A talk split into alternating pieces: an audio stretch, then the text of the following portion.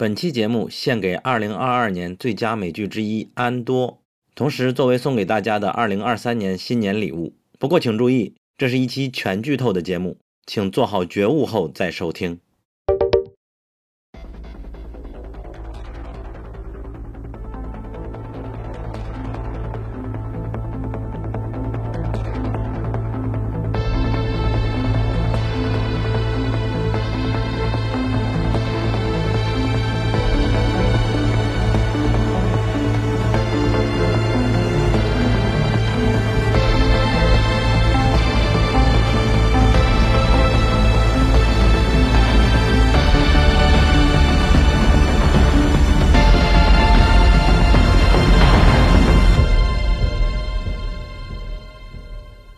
这个男人叫卡西安·安多，目前生活在银河系的费利克斯星球，以倒卖各种飞船零件为生。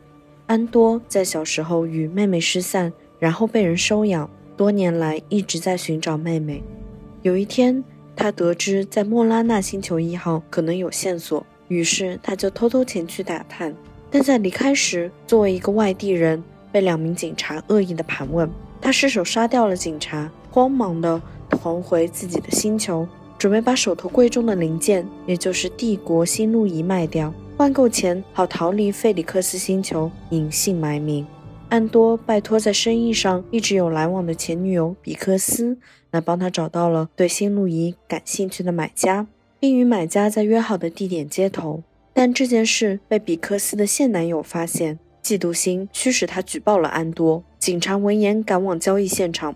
在安多无路可走的时候，这个新路仪的买家自曝了真实身份。其实我叫卢森，来自反抗军。如果你加入我们的话，我就带你逃离这个星球。安多登上卢森的飞船，并逃离了费里克斯星球。但在飞行途中，他表示并不想参与这场战争。刚刚答应你是因为没有时间思考，卢森说：“我看得出你是仇恨帝国的。现在之所以拒绝我。”是因为你现在看不到希望，要不这样吧，鉴于刚刚的帝国新路仪我也没拿到，所以你也拿不到钱。那我现在给你安排一个任务，如果你三天内完成，我将给你二十万酬劳。说着就支付了定金。恩多想了想，就答应了。过段时间，飞船降落到埃尔达尼星球，卢森把安多介绍给这里的反抗军女领导威尔，让她跟着威尔一起打劫这里的帝国基地。几天后的打劫过程惊心动魄，有牺牲，有感动，情节紧凑，画面也很美。你一定要自己去看。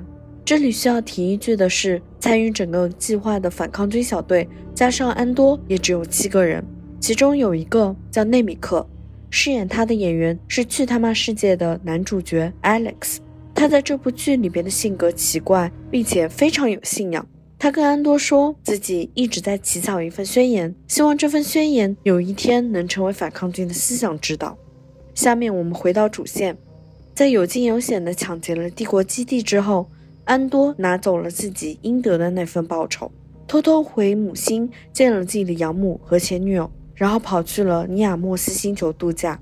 有一天，他在海边散步的时候，正巧撞见了几个疑似反抗军的人从身边跑过。然后帝国的警察带着机器人在后面追，同时警察也把安多当成了共犯抓走，并带上了法庭。法官以破坏帝国财产的罪名把他判刑六个月。当安多无辜地说“我只是来度假的呀，我冤枉啊”的时候，不耐烦的法官当庭把他刑期直接改成六年，然后他就被押走了。现在需要介绍一下这里面提到帝国是什么了。在星战的故事里。整个银河系之前的体制是共和制，各个星球组成了一个联合国。后来联合国议长暗中做局，推翻了这个制度，并自封为皇帝，将银河系变成了一个集权统治下的帝国。人民的生活也都笼罩在了安全局的监视之下。帝国开始对各个星球的居民严格监控，更不用说民主和法治了。因为星战的其他作品更关注宏大叙事，我作为一个非星战迷。虽然主要的电影和美剧我都看过，但是给我一个感觉，帝国压榨人民的设定一般只是一个背景，很少有作品有过很具体的展现。而《安多》这部剧可以算是第一部把这一点描述的生动、形象、具体的。比如对人民密不透风的监控，让我看起来非常有压迫感；再比如对安多的如此儿戏般的审判，你想争辩一句，他就轻轻松松的把你的刑期从六个月改成六年。还有本剧的重要女性角色蒙莫斯玛议员，她是体制内中高层官员。她回家发现女儿和同学们在进行女德课，这些课程在许多年之前已经废弃了，如今又回归了传统。这种情节就很似曾相识，非常让人感同身受。只听学生们跟着老师朗读：在接受中妥协，传统使人安全。真实稳定、牢固的信任，让传统指引我们，依靠连接，依靠制约，让传统教导我们逆风而行，停船靠岸，永久的约束，在接受中妥协。总而言之，种种的情节都非常的有现实主义色彩。下面我们回到故事本身。安多被判刑后没多久，就被押送到了奈尔基纳五号星的监狱。这里四面环海，水力发电，到处都是监控。厕所和牢房全部不设房门。更重要的一点是，囚犯不允许穿鞋，因为这里的地板都是金属材质，可以随时通电来惩罚犯人。夜里更是全程都通电，你根本没有办法下地，也就不可能越狱。另外一方面，狱警们则穿着厚厚的橡胶鞋，手持电击设备，非常残暴。同时，这座监狱其实是一座工厂，囚犯被分配到不同楼层的车间，每天被要求组装六角形的大号零件，形状很像帝国国徽。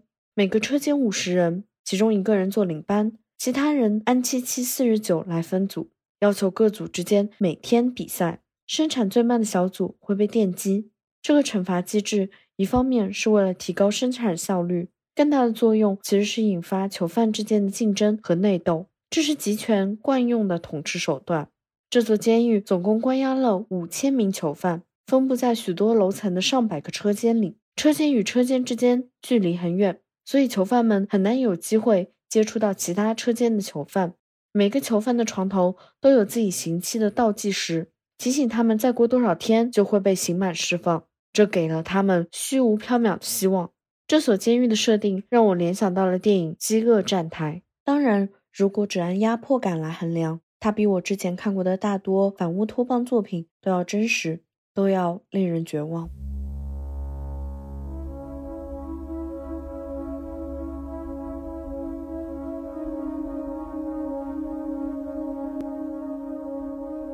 这座监狱乃至帝国统治下的世界。是那么那么的绝望，但是在如此密不透风的世界里，我们还有希望。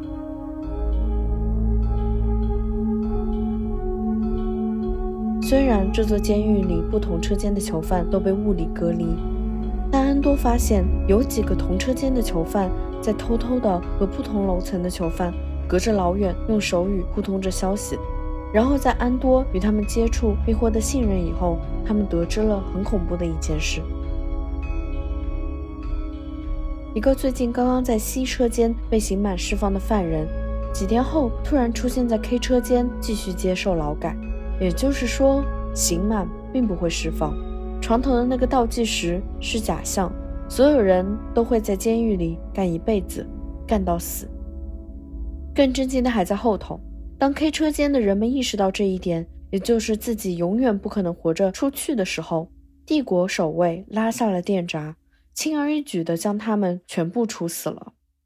这件事本来没有人知道，所以当安多把他讲给同车间的其他囚犯时，一开始大家并不相信。他们唯一的记忆是有一天监狱停电了几秒钟，但怎么可能是处罚犯人导致的呢？这里要问一下我们自己：他们是真的不相信吗？还是只是不想相信呢？是不是因为如果相信了？狱中生活对他们来说，也就太绝望了。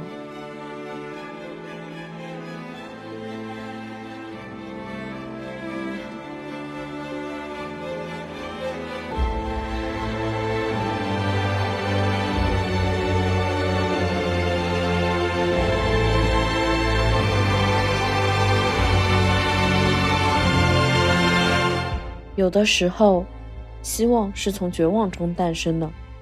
许多人之所以不反抗，往往是因为心存幻想，以为厄运不会轮到自己的头上，忍一忍就会过去。但是，一旦真相确凿地摆在了狱友面前，所有人就随即明白，他们已经别无选择，留给自己的除了等死，就只剩下反抗。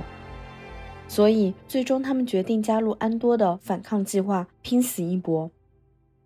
安多所在的车间领班叫基诺，其实他加入反抗的时间最晚，因为他也是心存侥幸的一员，以为遵守规矩就可以走出高墙。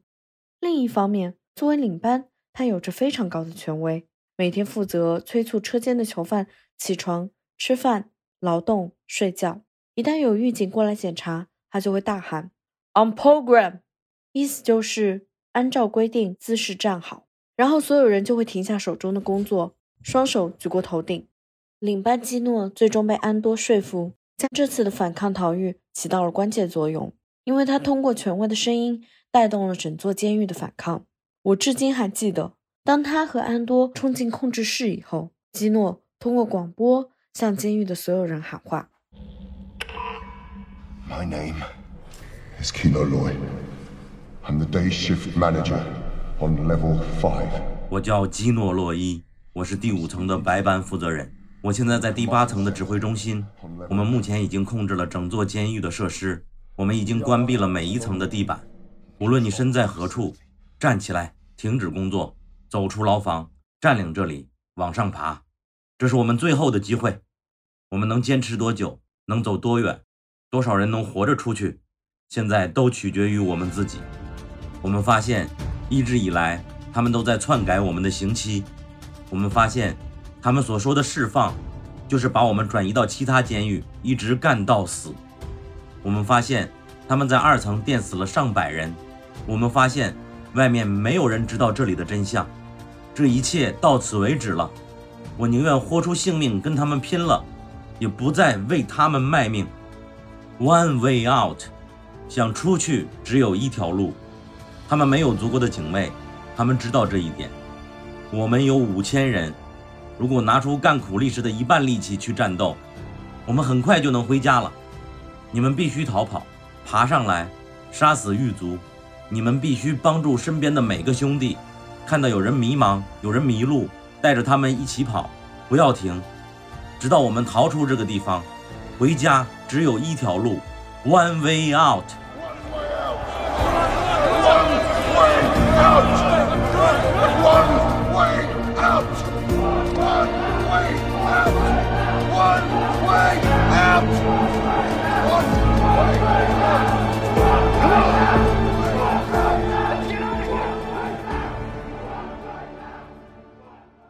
最终，五千名囚犯反抗成功，跳到了海里，游向远方。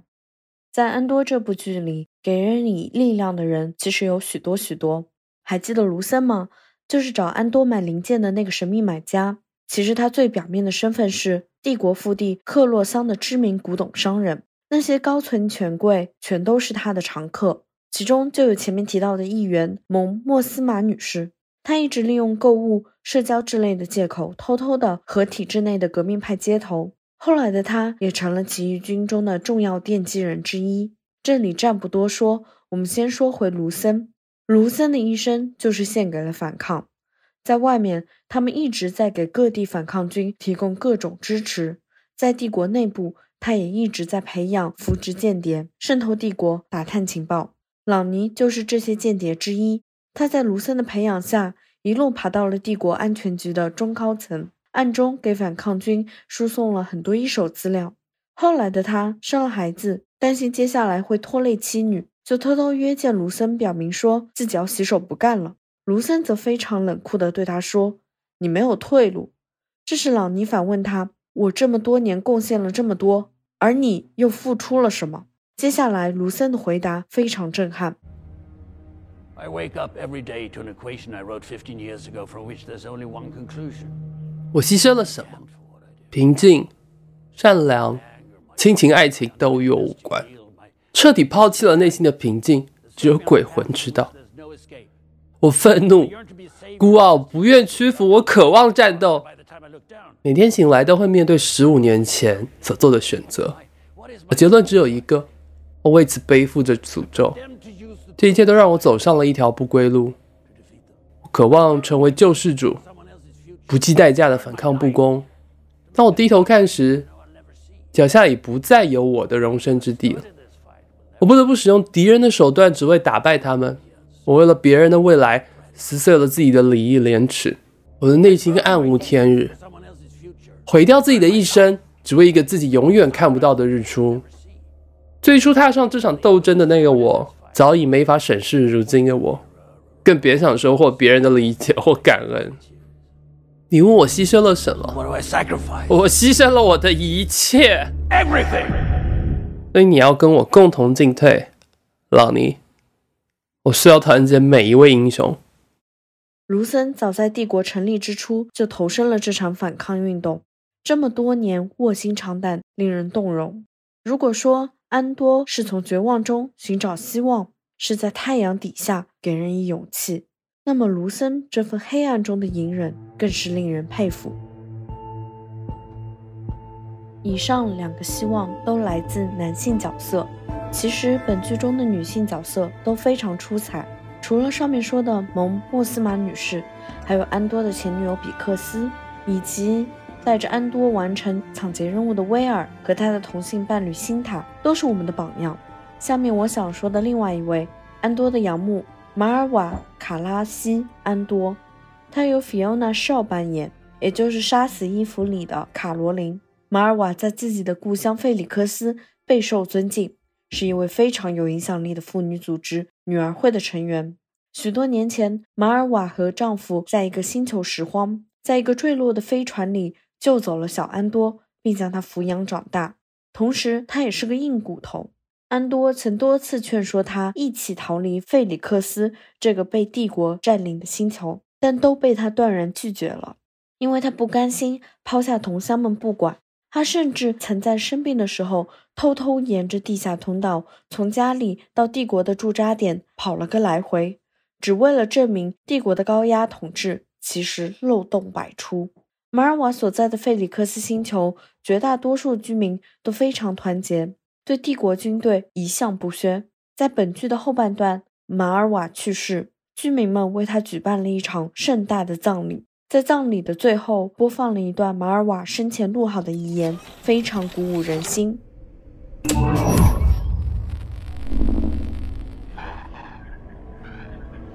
My name is Marva Carasiando 我是马尔瓦·卡拉西安多。我很荣幸站在你们面前，很荣幸身为女儿会的一员，很荣幸有资格成为骨灰石。六岁那年，我第一次摸到骨灰石，听着我们的哀乐，感受我们的历史。我牵着姐姐的手，从喷泉广场一路走来。你们所站的位置，我已经来过不知道多少次了。我一直想被鼓舞，一直渴望着、等待着受到激励。我记得每一次葬礼，每一次死者都用他们真实的一生鼓舞着我。现在我死了，我渴望能鼓舞你们，不是因为我想出名，想被人记住，是因为我想让你们继续前进。我希望费利克斯继续前进，在我生命的最终时刻，这将是我最大的慰藉。但我为你们担心，我们一直在沉睡，我一直在逃避不愿面对的真相。银河系中心有一道无法愈合的伤口，黑暗如同不断侵袭的铁锈，笼罩着我们周围的一切。我们让它成长，放任它来到这里。帝国是从黑暗中滋长的瘟疫，它来了，而且再也不走了。在我们沉睡时，它越来越活跃。死人让活人去反抗，说起来容易，也许为时已晚，也许反抗是徒劳的。但我向你们保证，如果一切还能重来，我会早点醒来，跟这帮混蛋拼了，揭竿而起，打倒帝国。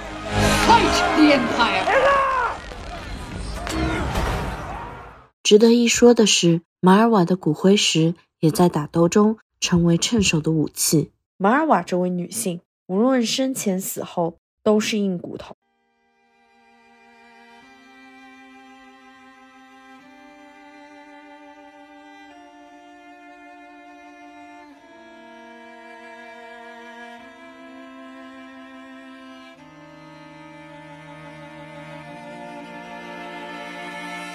最后一个希望来自一份宣言。还记得内米克吗？就是《去他妈世界》的男主角饰演的那个反抗军，后来和安多一起抢劫了帝国基地。他总是忙里偷闲呢，写着那份宣言。其实，在抢劫后的逃亡途中，他意外去世了。但幸运的是，他的宣言确实流传了下来。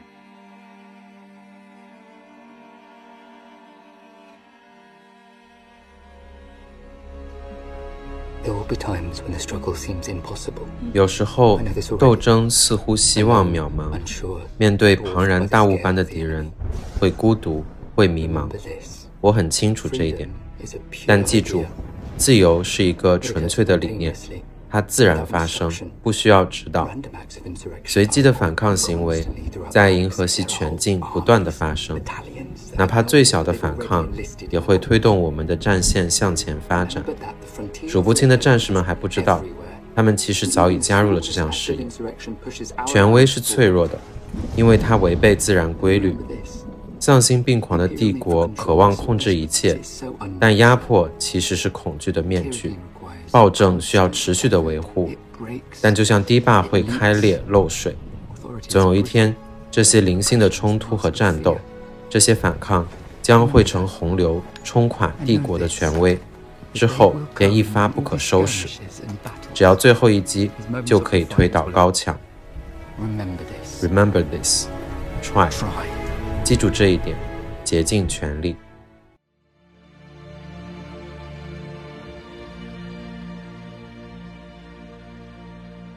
本期节目策划和文稿：陆小鸟、衣柜、质子；剪辑与后期：陆小鸟、刘帆；配音：质子、陆小鸟、衣柜、凯。Monist 重启，这是我们首次尝试的形式，肯定有许多不完美的地方，还请见谅。不过如果你喜欢，欢迎去苹果 Podcast 和 Spotify 上给我们一个五星好评，或者去爱发电上打赏，支持我们的创作，谢谢。我们未来可能会组织一场连刷十二集安多的刷剧马拉松活动，届时相关消息会在公众号英美剧漫游指南上发布，敬请期待。哦，对了。在公众号后台回复 K 零 TV，K I L L I N G T V，可以加入我们的听众群。其实我们还有许多英美剧的群等你慢慢探索。二零二三年终于来了，祝大家一切顺利，保持信念，我们一起加油。